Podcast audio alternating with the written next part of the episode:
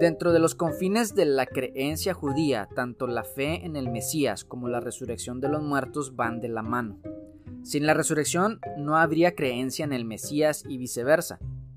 En la literatura rabínica, la creencia que la resurrección tendrá lugar en la era mesiánica forma parte del fundamento de la fe judía.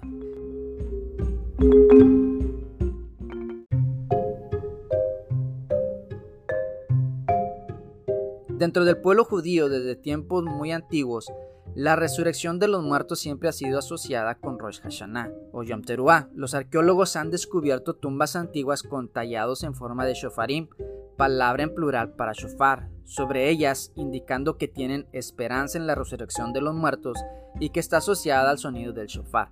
En la concepción poética de los antiguos educadores de las escrituras se entendía que el sonido del shofar Hagadol o el gran shofar en el día final sería el que abriría las tumbas, haciendo así que los muertos se levantaran de sus tumbas.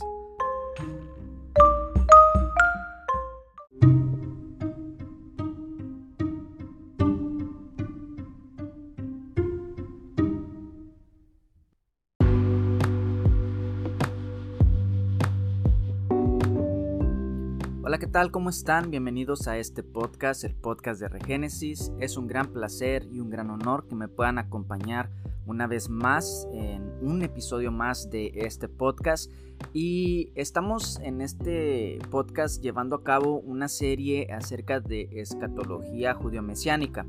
Este es un tema muy interesante. Sabemos que dentro de la doctrina cristiana, dentro del cristianismo, hay diferentes posturas con respecto a la escatología, que es el estudio de los tiempos finales, el estudio de las cosas que van a venir y las promesas que tiene el cristiano. Pero sabemos que hay diferentes posturas, diferentes perspectivas y todas estas las exploramos. En estos episodios estamos explorando lo que es la escatología judío-mesiánica, que tiene mucho que ver o el fundamento principal es la figura del Mesías, su primer venida. Hay una importancia tremenda en lo que es la primer venida del Mesías, ya que esta tiene que ver con la promesa que esperaban en el primer siglo. Como vimos en episodios anteriores, había una gran expectación acerca del Mesías y cuál iba a ser su labor o su rol mesiánico. Vimos acerca de los dos Mesías, hemos estado viendo por ejemplo, en el episodio anterior vimos acerca del tiempo de su venida, cómo es que había un tiempo determinado donde el Mesías iba a manifestarse y esto tenía que ver con el segundo templo y vimos también cómo es que después de haber sido destruido el segundo templo ya no había una expectativa cronológica ya que las profecías de Daniel con respecto a la manifestación del Mesías concluían en ese momento, ya que una de las cosas que se esperaba es que el Mesías visitara el templo, estuviera en el templo. Entonces, como en este momento para el pueblo judío, desde su perspectiva, el Mesías no ha venido, no hay un templo, entonces Jesús no califica como Mesías. Pero vimos algunas evidencias y algunos argumentos a favor de la postura que nosotros como creyentes en el Mesías Yeshua tenemos. Vimos estas posturas. Entonces, ¿por qué es que estoy hablando acerca de esto de escatología judío-mesiánica? Y es porque estamos en tiempos especiales, en momentos señalados.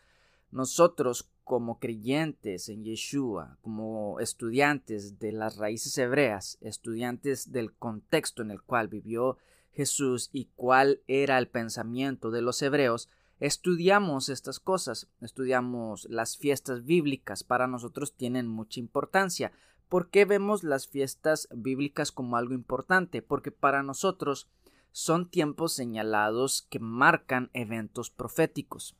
Para nosotros Así es, así lo vemos nosotros, como que las fiestas son eventos que apuntan hacia acontecimientos, hacia hechos que algunos se cumplieron en el tiempo de Jesús y algunas están por cumplirse.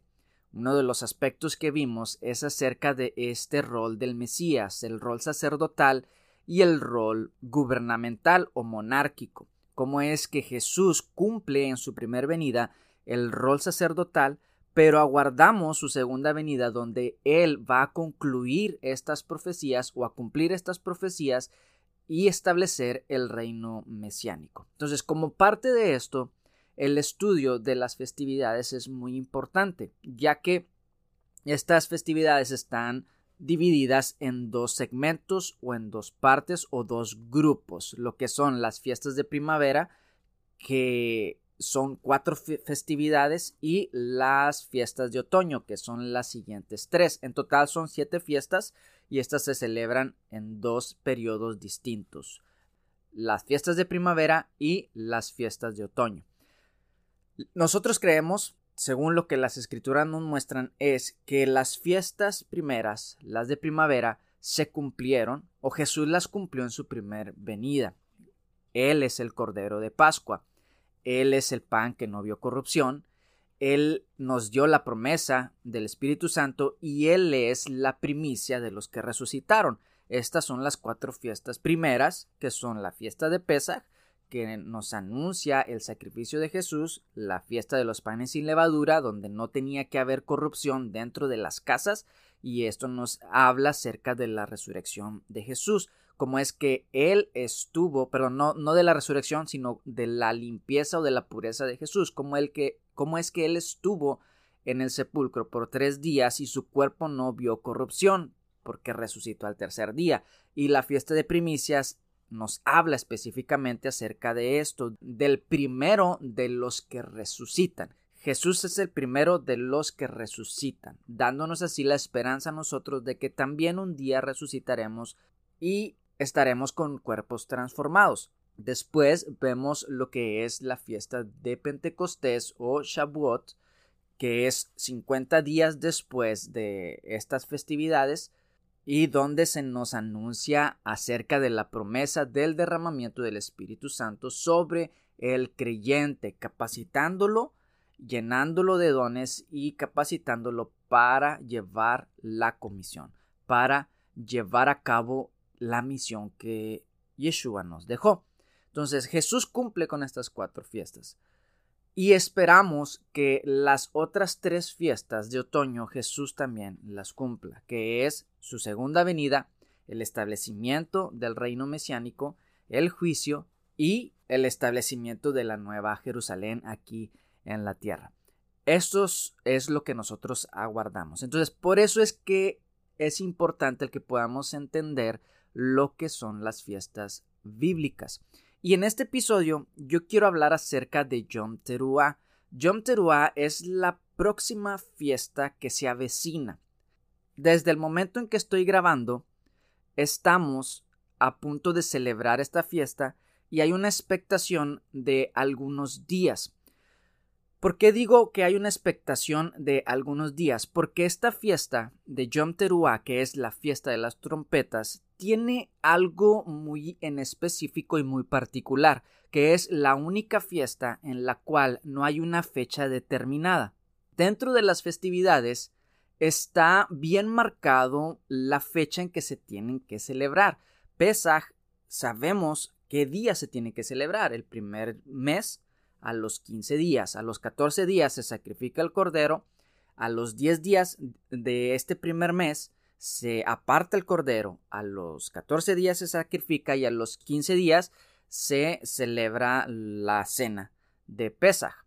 Se come el cordero. Entonces es bien específico, al igual que la fiesta de los panes sin levadura, al igual que la fiesta de las primicias y al igual que la fiesta de Shavuot. O sea, todas estas tienen un tiempo marcado y determinado. Dicho sea de paso, tiempos en el hebreo es moadim, Moadim. Y esta palabra Moed o Moadim tiene que ver con tiempos específicos, tiempos señalados, tiempos descritos por Dios, donde Él tiene eventos especiales para nosotros. A Moisés se le dijo que fuera ante Faraón y le dijera, hey, deja ir libre a mi pueblo para que me celebre fiestas. eran momentos específicos donde Dios estaba citando a su pueblo para que su pueblo se reuniera. Entonces es muy especial y es muy significante.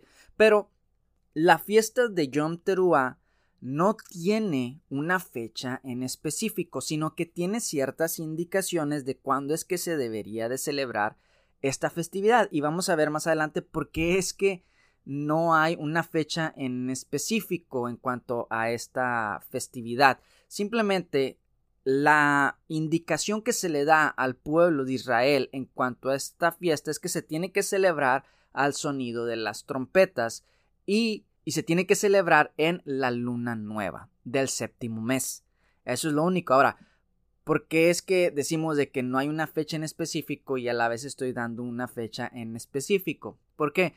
Porque los tiempos se marcaban de acuerdo al nubilunio de acuerdo a las estaciones de la luna.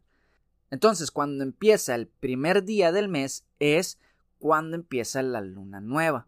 Entonces, para que ellos pudieran saber cuándo era la fiesta de las trompetas o la conmemoración, porque no era tanto una fiesta, sino un recordatorio o una conmemoración que era al son de las trompetas, y dicho sea de paso, cuando se habla acerca de trompetas es shofar o shofarim, los shofarim o el shofar es esa trompeta, pero se menciona como teruá, Yom Teruá.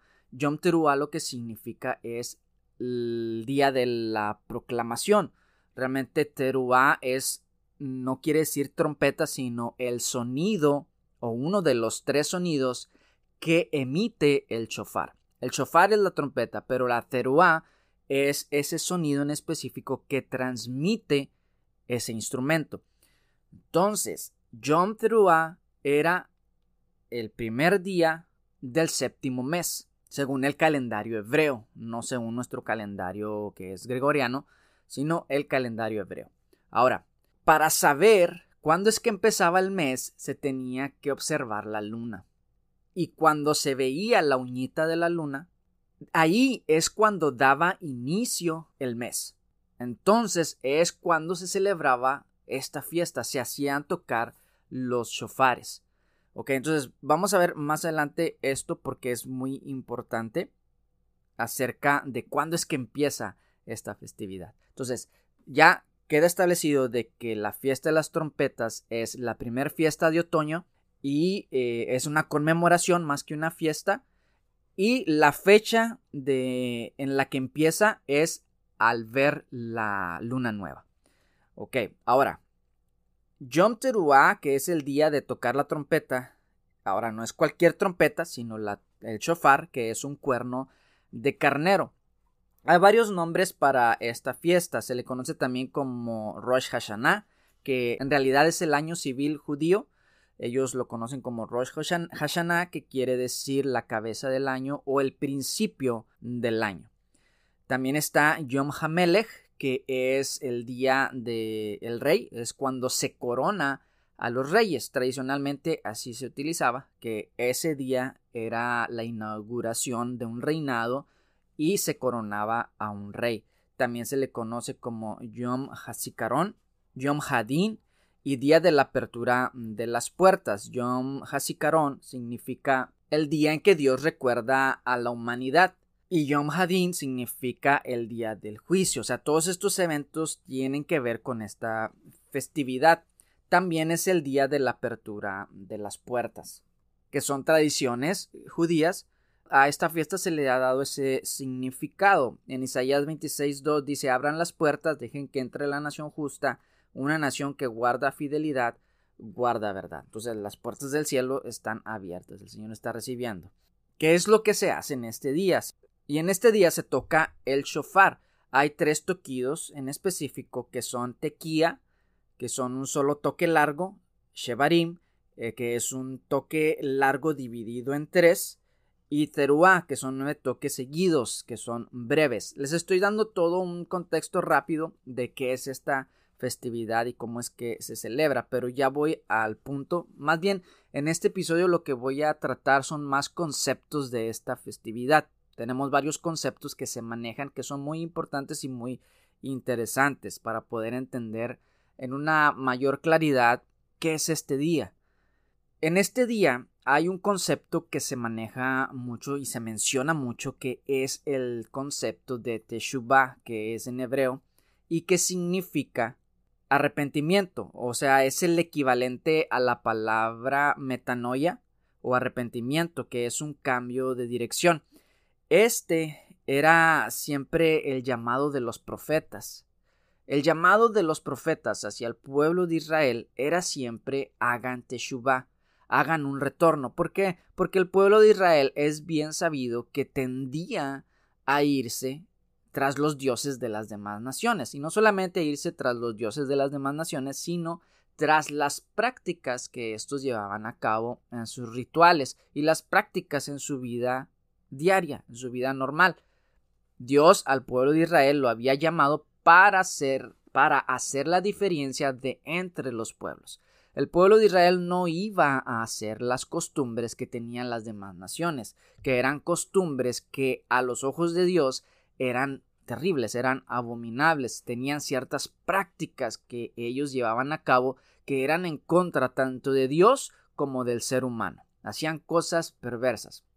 Ahora, no todas las naciones, pero sí la mayoría de las naciones hacían estas cosas porque no tenían una ley que estaba basada en la relación con el ser humano y en la relación con Dios, sino más bien eran leyes que lo que hacían era oprimir a los demás. Entonces, hoy en día tenemos leyes que muchas veces no benefician al ser humano, sino más bien lo oprimen. Y el deseo de Dios en su corazón es el que la ley sea para tener una relación con Él y para que nosotros podamos tener una relación con los demás. Entonces, al irse el pueblo de Israel tras las demás naciones y sus dioses, practicaban todo tipo de cosas que no estaban conforme a la ley. Es por eso que el mensaje o el llamado de los profetas hacia el pueblo de Israel es vuélvanse a Dios.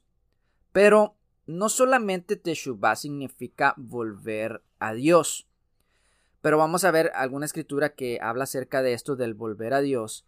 En Ezequiel 18:21 dice, Mas el impío, si se apartare de todos sus pecados que hizo y guardare todos mis estatutos e hiciere según el derecho y la justicia, de cierto vivirá, no morirá. Todas las transgresiones que cometió no le serán recordadas. En su justicia que hizo vivirá. ¿Quiero yo la muerte del impío? dice Yahweh el Señor. ¿No vivirá si se apartare de sus caminos. Entonces, lo que está diciendo aquí, no vivirá, o sea, aquel que haga teshuvah, aquel que haga un retorno a mí. En este tiempo de Yom Teruah, sabemos que hay un concepto que es el de teshuvah, el de volver a Dios, el de dejar los caminos que estamos llevando que no conducen a una vida en Dios y volver a hacer un retorno es yo voy por un camino, pero de momento me paro y regreso al camino indicado o regreso y doy mi rostro hacia Dios. Por eso que dice, vuélvete a mí y yo me volveré. O sea, vuélvete a Dios y el Señor se va a volver a ti. O sea, dale tu rostro al Señor. Cuando tú le estás dando el rostro al Señor, que es un lenguaje del templo, le estás dando la espalda al sol, que por lo regular, cuando el pueblo de Israel se iba tras los dioses de las demás naciones, las demás naciones adoraban al sol. Entonces ellos daban su vuelta al sol. Entonces Dios les dice, vuélvanse a mí. Y no solamente es el regresar a Dios, sino regresar a tu hermano. En estos tiempos, en este tiempo, en la tradición judía, que ellos celebran Rosh, Hashanah, ellos piden perdón a sus hermanos. Si ellos tienen alguna, alguna controversia con su hermano, si ellos han cometido algo que ha ofendido a su hermano, ellos van con su vecino, van con el hermano, con el pariente, con lo que sea y le piden perdón. ¿Por qué? Porque es bien sabido que dentro del el sistema sacrificial que Dios le da al pueblo de Israel para quitar el pecado, no había un sacrificio para esto, o sea, para las ofensas que uno había cometido contra su hermano, sino que, o sea, no había un perdón ah, para esto, sino que tú mismo tenías que ir y pedir perdón a tu hermano. Uno mismo tenía que ir y pedir perdón a su hermano. Y esto lo, lo podemos ver en Mateo 5, 23 al 24, donde dice Jesús hablando, dice, por tanto, si traes su ofrenda al altar y ahí te recuerdas de que tu hermano tiene algo contra ti, deja ahí tu ofrenda delante del altar y anda, reconcíliate primero con tu hermano y entonces ven y presenta tu ofrenda. Eso está en Mateo 5, 23 al 24. ¿Qué es esto? O sea, tú no puedes venir y traer una ofrenda a Dios o pedir al Señor que te perdone si tú tienes una controversia con tu hermano. Primero tienes que ir con tu hermano y pedir perdón. Y entonces ya puedes venir con Dios y presentar tu ofrenda. Esta enseñanza nos habla de que para nosotros poder recibir el perdón de Dios, primeramente tenemos que estar a cuentas con nuestro hermano. Y esto nos habla de regresar a mi hermano. O sea, de que yo no me pertenezco a mí mismo, sino que yo soy de mi hermano. Entonces, si yo tengo una controversia con alguien, yo tengo que regresar a mi hermano, porque yo le debo, le estoy debiendo. Cuando yo me enojo con mi hermano, cuando yo hago algo en contra de mi hermano, yo estoy en deuda. Entonces yo tengo que ir y arreglar ese problema, porque si no, eso me va a dividir y me va a separar de él. Y lo que Dios quiere es que que nosotros estemos en unidad, que no haya controversias entre nosotros, que no haya odios, recelos, iras, contiendas entre hermanos, sino que al contrario nos pongamos a cuentas unos con otros. Si he ofendido a alguien, pues pido perdón. Igual, si alguien me ha ofendido, voy y lo perdono, aunque él no me pida perdón. Ahora también es un tiempo no solo de regresar a Dios, de regresar a tu hermano, sino también es un tiempo de regresar a ti mismo, de regresar a ti, de volver a ser lo que Dios diseñó para tu vida. Porque Dios tiene un plan específico para ti y el plan de Dios es que andes en sus caminos. El plan de Dios es que andemos haciendo las buenas obras. Porque para esto Dios nos determinó para buenas obras, las cuales Dios preparó de antemano para que anduviéramos en ellas, para que anduviésemos en esas cosas que Él preparó. Dios determinó cuáles eran las cosas buenas en las cuales nosotros deberíamos de andar. Entonces, cuando nosotros nos vamos de ese camino, nos apartamos de Dios, nos apartamos de nuestro hermano, pero también dejamos de ser lo que Dios diseñó desde el principio dejamos de ser nosotros para convertirnos en esclavos del pecado, para convertirnos en esclavos de lo malo, porque la palabra nos enseña de que aquel que hace lo que otro le dice es esclavo de eso. De eso. Si nosotros practicamos el pecado, entonces somos esclavos de aquello. No somos dueños de nosotros mismos. Uno piensa y dice, ay, es que yo quiero libertad, yo quiero hacer lo que yo quiera, pero cuando tú practicas el pecado, que es en contra de Dios, no eres dueño de ti mismo, eres esclavo a aquello que te tiene atado, porque ahora tú haces lo que tu carnalidad o tu iniquidad te dice que hagas. Entonces, cuando Dios nos habla que regresemos a nosotros, es abandonar esas cosas. Dice en Lucas 15, 16 al 24, donde nos encontramos la parábola del hijo pródigo, dice, y deseaba llenar su vientre de las algarrobas que comían los cerdos, pero nadie le daba. Y volviendo en sí dijo, ¿cuántos jornaleros en casa de mi padre tienen abundancia de pan? y yo aquí perezco de hambre. Me levantaré e iré a mi padre y le diré, Padre, he pecado contra el cielo y contra ti. Ya no soy digno de ser llamado tu hijo, hazme como uno de tus jornaleros. Y levantándose, vino a su padre, y cuando aún estaba lejos, lo vio su padre, y fue movido a misericordia, y corrió y se echó sobre su cuello y le besó. Pero dice aquí en, en una parte, dice, y volviendo en sí. O sea, el hijo pródigo se fue lejos hacia donde Israel se apartaba siempre, hacia el este, hacia donde sale el sol, Y llegó un momento donde se vio en una condición en la cual estaba en lo más deplorable. Y dice que vuelve en sí y empieza a pensar, es que yo estaba bien en la casa de mi padre. O sea, ¿cuántos jornaleros, cuántos trabajadores están ahorita disfrutando de lo mejor en la casa de mi padre? Entonces volveré a él, le voy a pedir perdón, le voy a decir que, que me perdone, que estoy arrepentido. O sea, hubo un cambio en él. Hubo un cambio de mentalidad y un cambio de caminar. Y vuelve a su padre y cuando vuelve a su padre, él empieza, corre y él, empieza a decirle perdóname por esto y por lo otro y el padre simplemente lo abraza y le, y le dice, hey, preparen una fiesta para mi hijo porque mi hijo era muerto y ahora está vivo. Dice, mi hijo estaba muerto y ahora vive. Entonces denle, denle un calzado nuevo, un vestido nuevo y dice que puso un anillo en él y le prepararon el mejor asado e hicieron una fiesta. Él dice que el becerro más gordo e hicieron una fiesta porque este mi hijo muerto era ya revivido, se había perdido y es hallado y comenzaron a regocijarse. Entonces estos tiempos, este momento es un tiempo de retornar a ti. Es un tiempo de regresar a ti al propósito que Dios tenía para tu vida, que era el de poder tener una relación con tu Padre por medio de Yeshua, por medio de Jesús. Él es el que nos acerca al, al Padre. Ahora, en, este, en esta festividad también se habla acerca de los 10 días. Son 10 días en los cuales nos preparamos para Yom Kippur, que es el día de la expiación.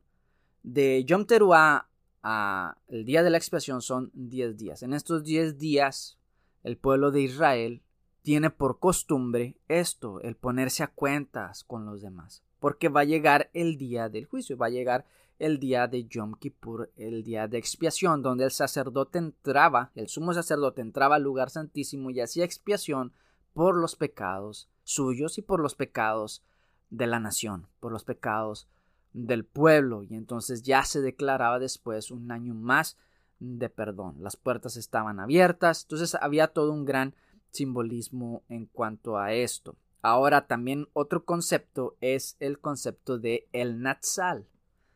El Natsal es el gran rescate o conocido en el ámbito cristiano como el arrebatamiento y en algunos otros grupos lo conocen como el rapto. Ahora, nosotros creemos en el Natsal, que es el gran rescate y que está relacionado también a la resurrección de los muertos. Dice Joseph Good, un judío creyente en el Mesías Yeshua, lo siguiente. Dentro de los confines de la creencia judía, tanto la fe en el Mesías como la resurrección de los muertos van de la mano. Sin la resurrección no habría creencia en el Mesías y viceversa.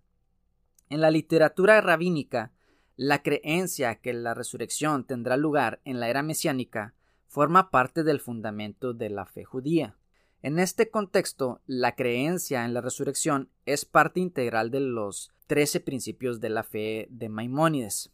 Y Maimónides dice lo siguiente Yo creo con fe perfecta que los muertos vivirán nuevamente en el tiempo que el Creador así lo disponga, Bendito sea su nombre y exaltado sea cuando se mencione por siempre y para siempre. En, en el pueblo judío, en el pueblo de Israel, es muy marcado este día. Ellos creen en la resurrección de entre los muertos. Pablo dice lo siguiente en 1 Tesalonicenses 4, 13 al 18. Tampoco queremos, hermanos, que ignoréis acerca de los que duermen, para que no os entristezcáis como los otros que no tienen esperanza. Porque si creemos que Jesús murió y resucitó, así también traerá Dios con Jesús a los que durmieron en él. Por lo cual os decimos esto en palabras del Señor, que nosotros que vivimos, que habremos quedado hasta la venida del Señor, no precederemos a los que durmieron, porque el Señor mismo, con voz de mando, con voz de arcángel y con trompeta de Dios, o sea, con shofar de Dios, descenderá del cielo y los muertos en Cristo resucitarán primero. Luego nosotros, los que vivimos, los que hayamos quedado, seremos arrebatados juntamente con ellos en las nubes, para recibir al Señor en el aire. Y así estaremos siempre con el Señor. Por tanto, alentaos los unos a los otros con estas palabras. Y Daniel 12.1 al 3 nos da una referencia acerca de la resurrección. O sea, estamos viendo de que dentro del pueblo de Israel este era un tema muy conocido, muy sabido y era la esperanza de la nación. Era la esperanza del pueblo. En Daniel 12.1 al 3 encontramos esta referencia.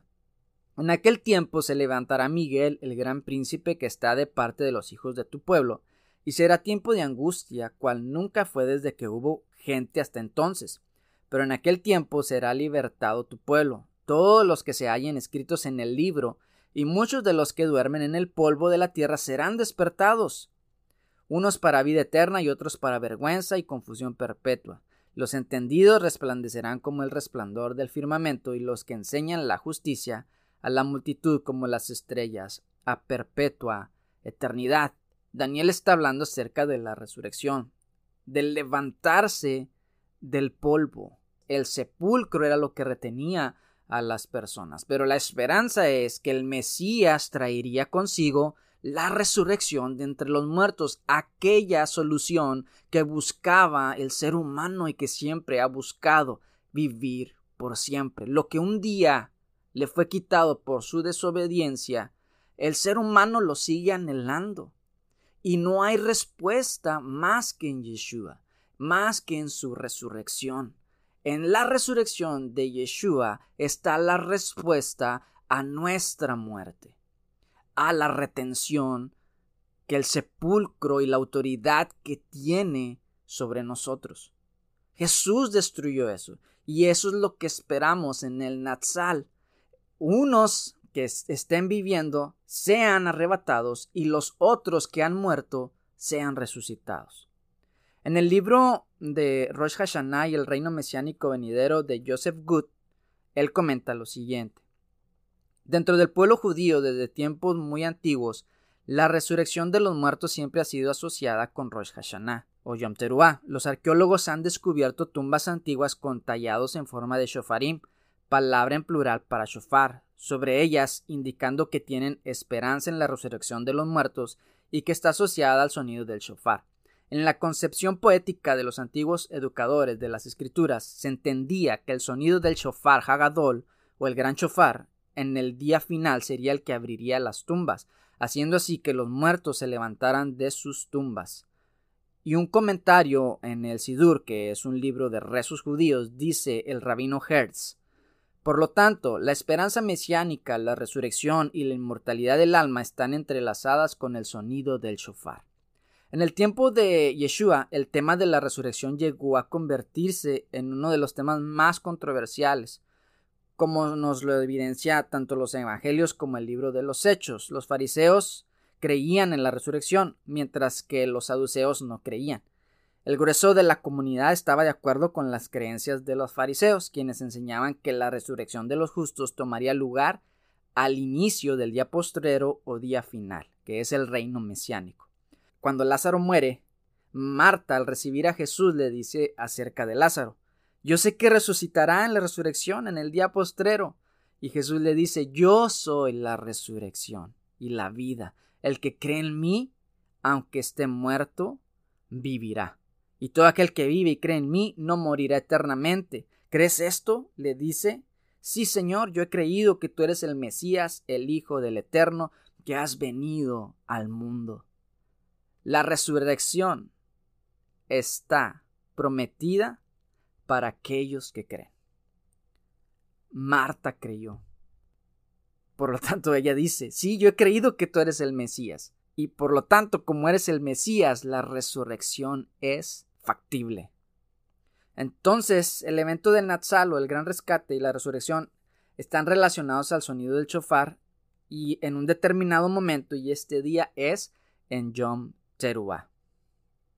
Entonces, quiero que veamos estos últimos dos conceptos que es dentro de lo que es la festividad y es el concepto de en un abrir y cerrar de ojos y el día que nadie sabe. El concepto en un abrir y cerrar de ojos debe entenderse en el contexto de esta celebración o de esta festividad. Y Primera de Corintios 15, 50 al 59 dice lo siguiente. Pero esto digo, hermanos, que la carne y la sangre no pueden heredar el reino de Dios, ni la corrupción hereda la corrupción. He aquí os digo un misterio, no todos dormiremos, pero todos seremos transformados en un momento, en un abrir y cerrar de ojos, a la final trompeta. Porque se tocará la trompeta y los muertos serán resucitados incorruptibles y nosotros seremos transformados. Porque es necesario que esto corruptible se vista de incorrupción y esto mortal se vista de inmortalidad. Y cuando esto corruptible se haya vestido de incorrupción y esto mortal se haya vestido de inmortalidad, entonces se cumplirá la palabra que está escrita, sorbida es la muerte en victoria. ¿Dónde está muerte tu aguijón? ¿Dónde, oh sepulcro, tu victoria? Ya que el aguijón de la muerte es el pecado, y el poder del pecado la ley. Mas gracias sean dadas a Dios que nos da la victoria por medio de nuestro Señor Jesucristo. Dice aquí algo muy interesante, dice, no todos dormiremos, pero todos seremos transformados en un momento, en un abrir y cerrar de ojos. Y quiero que nos quedemos con esto, pero vamos a pasar al siguiente concepto que es el día que nadie sabe. Dice en Mateo 24:36, pero el día y la hora nadie sabe, ni aun los ángeles de los cielos, sino solo mi Padre. Esto es lo que Jesús le dice a sus discípulos, o sea, de aquel día, de la hora de su venida, del el cumplimiento de esas profecías que se iban a cumplir en un futuro, nadie sabe, Dice, sino solo mi Padre. Del día y la hora nadie sabe. Y Pablo dice en Primera de Tesalonicenses 5, 1 al 14, pero acerca de los tiempos y de las ocasiones no tenéis necesidad, hermanos, de que yo os escriba, porque vosotros sabéis perfectamente que el día del Señor vendrá así como ladrón en la noche, que cuando digan paz y seguridad, entonces vendrá sobre ellos destrucción repentina, como los dolores a la mujer encinta, y no escaparán. Mas vosotros, hermanos, no estáis en tinieblas para que aquel día os sorprenda como ladrón. Por tanto, no durmamos como los demás, sino velemos y seamos sobrios, pues los que duermen de noche duermen, y los que se embriagan de noche se embriagan. Entonces, ¿por qué es que menciono estas citas? Porque hablan acerca de la segunda venida, pero que la segunda venida dice que será como un abrir y un cerrar de ojos, y que nadie sabe el día y la hora. Y les mencionaba en el principio que Yom Teruah es el único día que no tiene una fecha en específico dentro del calendario litúrgico o dentro de las festividades hebreas. Pero Pablo, Jesús, ellos hablaban de estas cosas porque conocían el lenguaje de las festividades, conocían el lenguaje del templo. Si nosotros vemos en los evangelios, el lenguaje que se utiliza, todo está relacionado con la liturgia del templo y las festividades. Es por eso que Pablo menciona la trompeta, es por eso que Pablo menciona el shofar, la final trompeta, menciona el abrir y cerrar de ojos, es por eso que mencionan el día que nadie sabe, porque ellos estaban hablando en ese lenguaje de las festividades y del templo. Entonces, en la tradición hebrea, para poder saber cuándo es que era el día de la festividad o el día de las trompetas, se hacía lo siguiente. Para poder saber cuándo es que empezaba, se enviaban dos testigos. Enviaban dos testigos a un lugar alto, aproximándose el mes séptimo, y ellos tenían que observar la luna y estar al pendiente, había una gran expectación, porque ellos tenían que ver esa primera uñita al ojo humano. Hoy en día podemos saber por medio de la tecnología cuándo es que exactamente empieza cada mes, cuándo es que exactamente empieza eh, cada luna nueva. Pero al ojo humano es imposible poder ver la luz de la luna cuando es nueva es muy difícil. Entonces, la uñita tenía que ser vislumbrada por el ojo humano.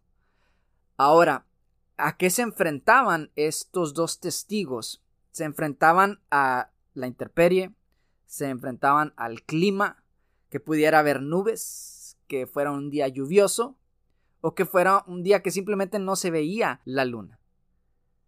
Es por eso que a esto se le llaman días de expectación, o son dos días en los cuales hay expectación, en el cual quizá la luna no puedan verla, porque no saben exactamente cuándo es. Entonces, cuando los dos testigos se posicionaban en diferentes lugares, ellos tenían que dar testimonio de que habían visto la luna. Cuando ellos veían la luna, entonces se mandaba una señal y esta señal se daba al sumo sacerdote. Y la forma en que se le daba la señal es que se guiñaba un ojo. Se guiñaba un ojo y eso quería decir que el día de Yom Teruah había empezado. Por eso es que Pablo dice en un abrir y cerrar de ojos. Por eso es que es el día que nadie sabe. Entonces, esto nos habla acerca de que no sabemos exactamente cuándo es el día de su venida. Creemos que es en Yom Teruah, porque es la festividad que marca ese evento, que habla de ese evento, y creemos que será en esa temporada. Eh, ahora, no, es, no decimos que específicamente va a venir este septiembre o va a venir esta festividad, pero sí las escrituras nos da indicios para que nosotros nos preparemos y estemos atentos, no a la fecha exacta, sino a la temporada. Que veamos las señales, que veamos los tiempos y estemos expectantes para la venida de nuestro Señor Jesús. Entonces, esto es a grandes rasgos lo que es la festividad de Yom Teruah. Y voy a seguir hablando acerca de esto. Eh, simplemente toqué algunos conceptos que son importantes y que nos hablan a nosotros, que por eso la celebramos, porque nosotros aguardamos esa segunda venida, esa es nuestra esperanza. Y entonces, como aguardamos esa segunda venida, nos preparamos. Tenemos que estar listos, tenemos que estar eh, preparados para esa venida. Y la esperanza es en las cosas mejores. No estamos asustados por lo que vendrá, por el apocalipsis, por destrucción, por lo que sea. No, estamos expectantes al regreso de nuestro Señor Jesús. La palabra nos habla de las cosas mejores y esto es lo que anunciamos. Esta es nuestra esperanza. Espero que sea de bendición, bendiciones y nos escuchamos en el próximo episodio. Bye.